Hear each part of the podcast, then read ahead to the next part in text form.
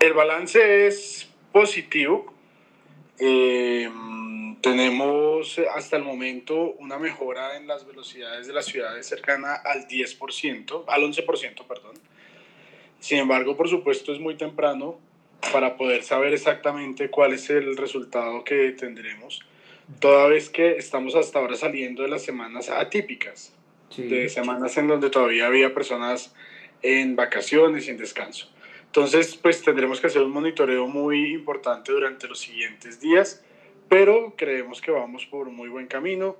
Eh, lo que hemos visto es que muchísimas personas también ya empezando a ayudarnos con el proyecto tan importante de podernos mover de forma compartida, en carro compartido. Durante la semana pasada hubo un registro de 104 mil vehículos eh, registrados para movilidad compartida. Esto es muy importante ya que entre más gente se mueva dentro de los, dentro de los vehículos, pues menos eh, ocupación en la vía tenemos y nos podemos mover de forma más fácil.